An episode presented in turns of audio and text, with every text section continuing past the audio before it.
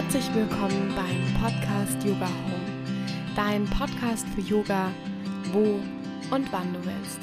Mein Name ist Luisa und in dieser heutigen Folge heiße ich dich ganz, ganz, ganz, ganz herzlich willkommen. Ich bin jetzt seit ungefähr einer Woche wieder da und leider auch ein bisschen verschnupft. Ich habe echt gedacht, dass ich es schaffe und dass ich mich wirklich warm einpacke, aber von 35 Grad auf 5 Grad runter ist keine kleine Umstellung für den Körper. Und ja, mich hat so ein bisschen erwischt. Also nicht wundern, wenn sich meine Stimme heute ein bisschen anders anhört ähm, und ich mal so ein bisschen mich räuspern muss zwischendurch. Aber es ist nicht ganz so schlimm und nur eine leichte Erkältung zum Glück. Den Jetlag habe ich auch so ein bisschen wieder im Griff. Das war ziemlich hart die ersten Tage. Ich habe mich gefühlt wie in so einem, ja, in so einem Traumland irgendwie, obwohl ich geschlafen hatte. Dann war ich um 4 Uhr morgens wach und aber jetzt bin ich so wieder langsam wieder im Rhythmus und ähm, auch wieder bereit, Podcasts zu machen. Genau. Ich freue mich mega, ähm, heute mit dir mit dieser Folge teilen zu dürfen und von meiner Yogalehrerausbildung im letzten Monat zu berichten. Die häufigste Frage, die mich erreicht hat, war, ob es sich überhaupt, ob es überhaupt Sinn macht, direkt im Anschluss nach einer 200 Stunden Yogalehrerausbildung direkt diese 300 Stunden Aufbauausbildung zu machen. Ich würde sagen, das ist ganz individuell.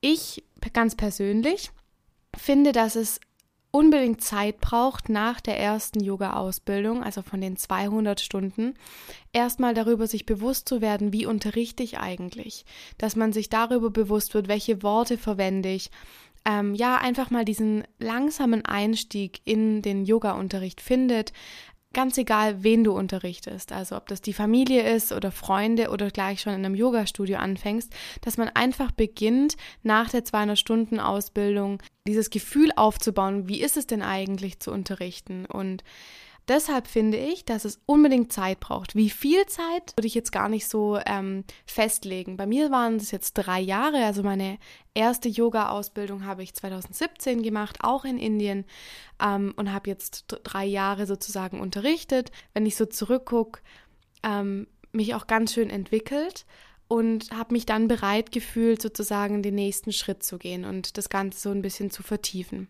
Bei manchen geht es schneller, bei manchen dauert es vielleicht noch ein paar mehr Jahre. Ähm, ich würde einfach sagen, das ist was ganz Individuelles. Bei der Yogalehrerausbildung, die ich jetzt gemacht habe im letzten Monat, waren ganz unterschiedliche Menschen dabei.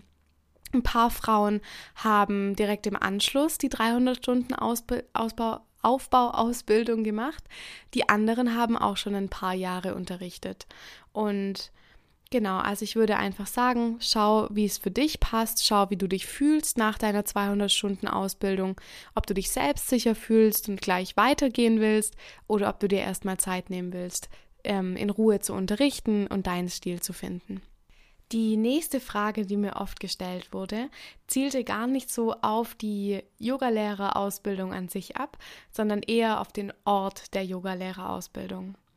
Ich wurde ganz oft gefragt von relativ vielen Menschen, ob es überhaupt sicher wäre, alleine als Frau nach Indien zu reisen und dort die Ausbildung zu machen. Bei meiner ersten Yoga-Ausbildung in Kerala im Süden von Indien war ich damals auch alleine unterwegs, aber ich muss ehrlich sagen, man ist nicht viel alleine. Man lernt so schnell Leute kennen von der Ausbildung, von den Leuten, die in der Yogaschule bzw. im Ashram arbeiten. Man unternimmt Sachen zusammen und man ist eigentlich nie allein, außer man möchte es. Ich habe ganz viel Zeit auch allein in diesem Ort verbracht und dadurch, dass der Ort, in dem ich war, sehr touristisch war, war es für mich nie so, dass ich Angst hatte, allein zu sein. Auch der Weg vom Flughafen zum Yoga, zur Yogalehrerausbildung zum Ort war überhaupt kein Problem. Ich wurde abgeholt vom Flughafen, was man immer über die Schule organisieren kann. Und auch sonst, wenn wir unterwegs waren, auch in der Gruppe, ich hatte mich in Kerala nie unsicher gefühlt oder hatte Angst oder irgendwas. Nach der Ausbildung war ich dann noch unterwegs, bin ein bisschen rumgereist und auch in dieser Zeit hatte ich überhaupt keine Probleme, keine ähm, keine Angst, allein unterwegs zu sein. Ich bin mit dem Zug gefahren, drei Stunden einmal, hatte eine wunderschöne Unterhaltung mit einem ganz alten Mann. Das, daran erinnere ich mich immer noch sehr, sehr gern. und ähm, ich hatte mich nirgends unsicher gefühlt. Und ich glaube immer, dass das auch so eine Ausstrahlung ist, wenn ich mit einer Angsthaltung durch die Welt gehe, dann fällt mir das auch alles viel, viel mehr auf und ähm, ich nehme das alles viel, viel ganz, auch ganz anders wahr, als es vielleicht tatsächlich ist. Und ähm, auch jetzt in Goa hatte ich nie das Gefühl, Angst zu haben oder mich unsicher zu fühlen. Die einzige Sache, die ich wirklich jedem ans Herz lege, der alleine reist, und es ist aber ganz egal, finde ich, wo, einfach so ein bisschen gesunden Menschenverstand zu haben. Egal, ob du als Frau oder als Mann alleine reist, ich finde, da muss man auch nicht immer so die größten Unterschiede machen, einfach nur einen gesunden Menschenverstand. Ich bin zum Beispiel abends, wenn es dunkel war, nicht mehr alleine rausgegangen.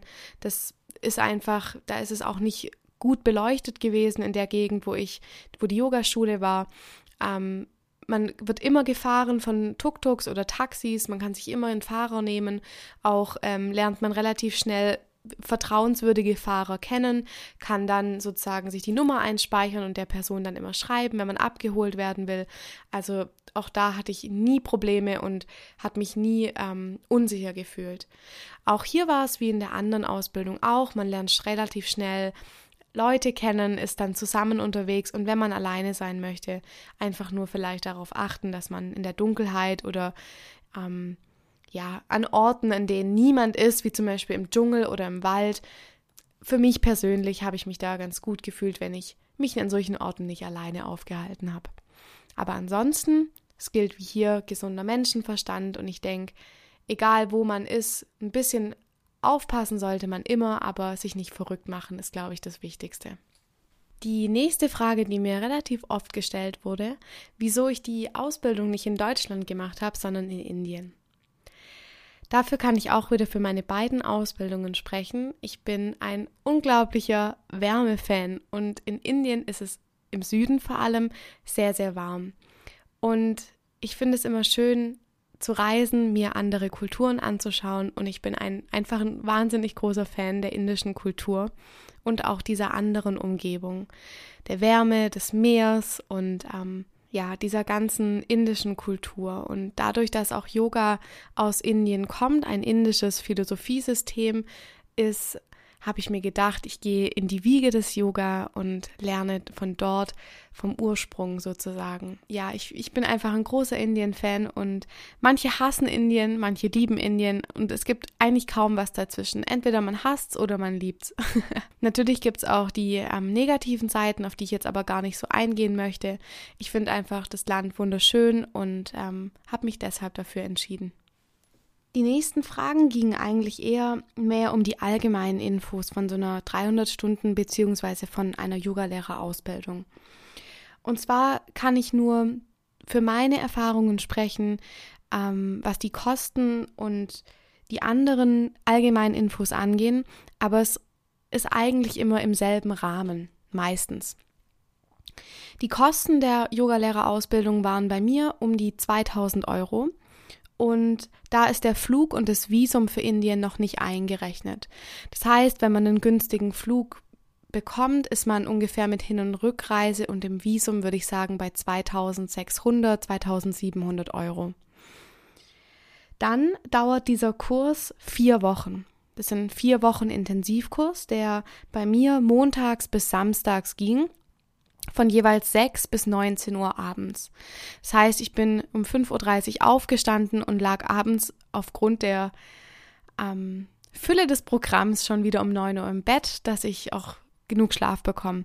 Es ist wahrscheinlich auch wieder sehr individuell. Ich habe auf jeden Fall den Schlaf gebraucht, um die ganzen Informationen, ähm, die Bewegung, die wir den ganzen Tag hatten, zu verarbeiten, um meinem Körper auch abends die Ruhe zu geben, die er gebraucht hat.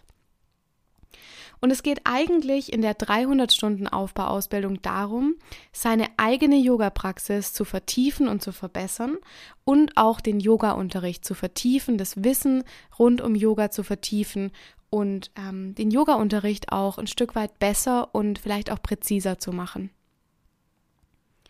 Im Preis enthalten sind die Unterkunft und das Essen und auch der Kurs natürlich mit allen Sachen, die dazugehören. Ich hatte ein Skript dabei, eine Tasche gab es mit ähm, einem Block, einem Stift und ähm, genau.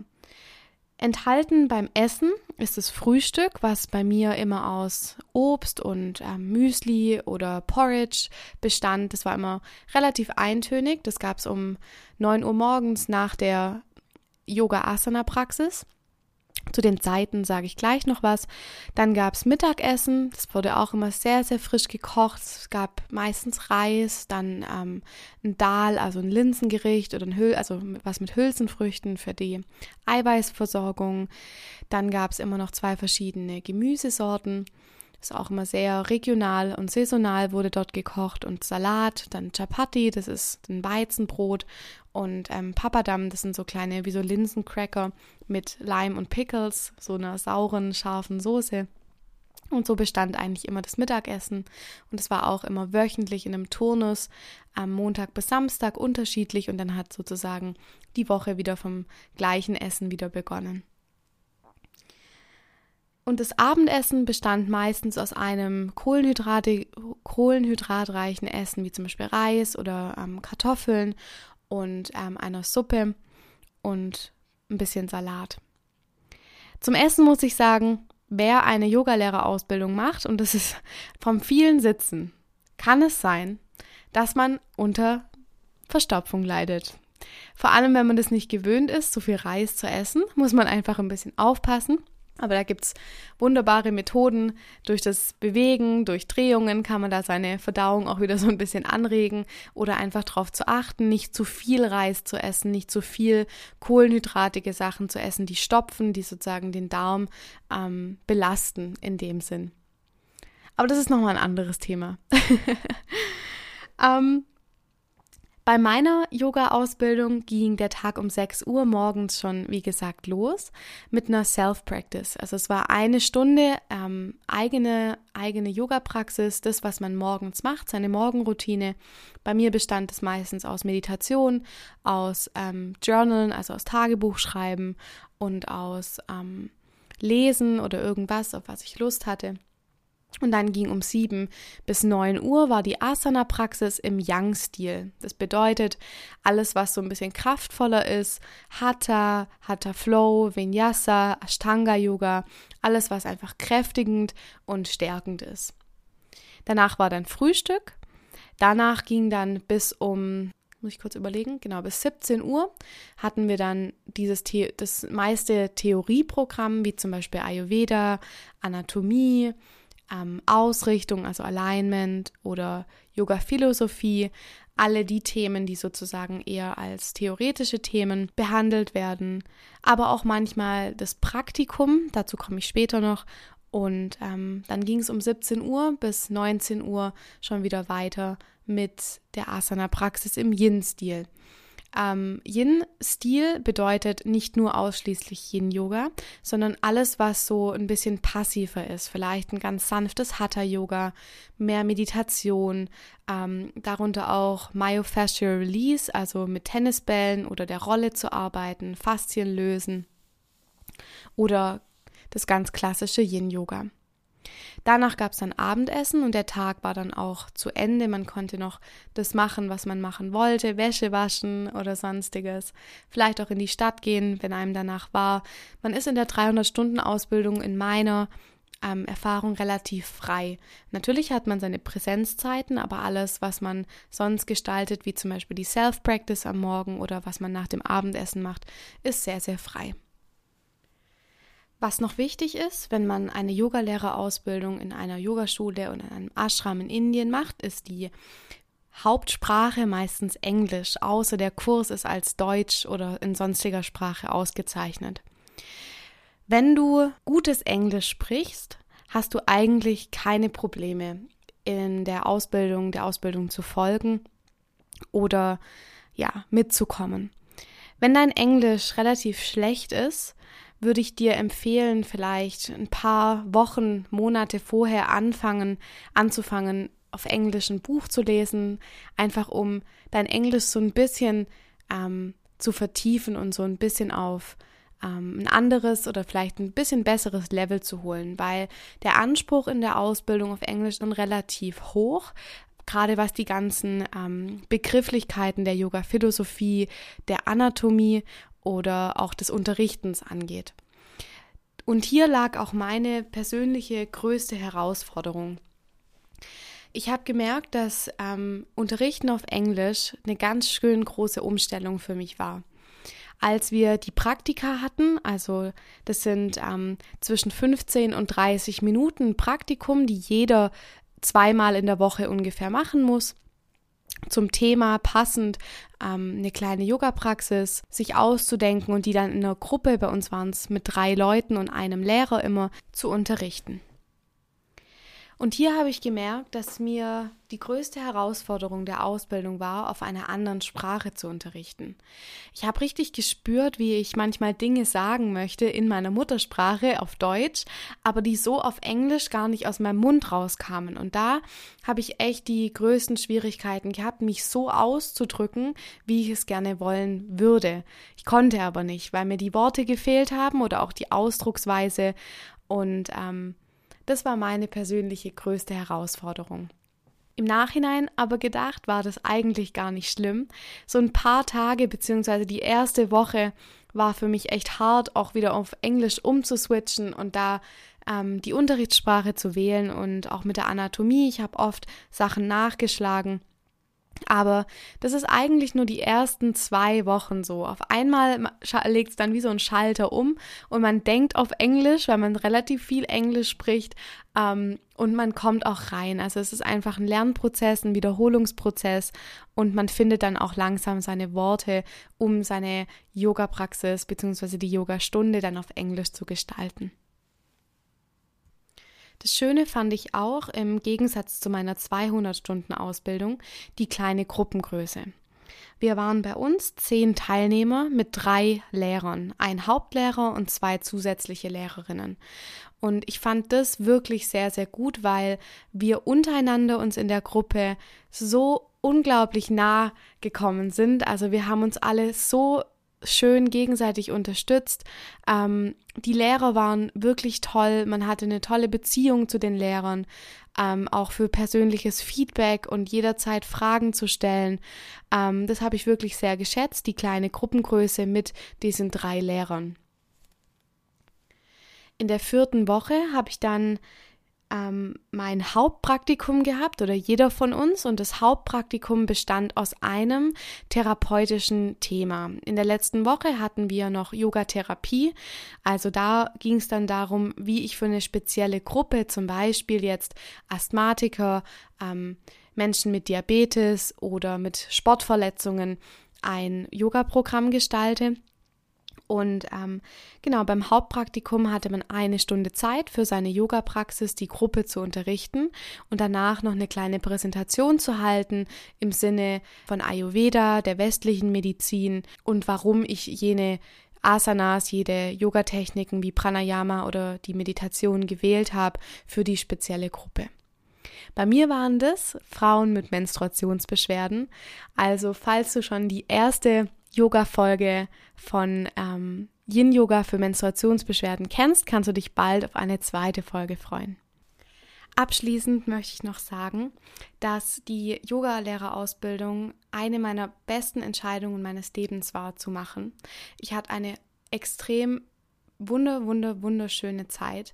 Die Gruppe, jede einzelne Person, die Teil dieser Yoga-Ausbildung war, war so unglaublich herzlich ähm, ich bin so dankbar, diese Ausbildung gemacht zu haben und kann das wirklich nur jedem empfehlen, der auf seinem Yoga-Weg ist, der die 200-Stunden-Ausbildung gemacht hat, ähm, diese 300 Stunden, wenn sich's richtig anfühlt, die ebenfalls zu machen. Ja, und wenn du sonst noch irgendwelche Fragen hast, dann zöger bitte nicht und schreib mir gerne auf Instagram, schreib mir eine E-Mail oder geh auf meine Homepage und schreib mir da direkt eine E-Mail unter www.yoga mit Luisa in einem Wort zusammengeschrieben.de. Gerne schreib mir auch unter den Post bei Instagram unter yoga mit Luisa, auch in einem Wort zusammengeschrieben, ähm, deine Fragen, deinen Kommentar. Ähm, lass mich gerne wissen, wie du die Folge fandest, ob du noch mehr Informationen möchtest.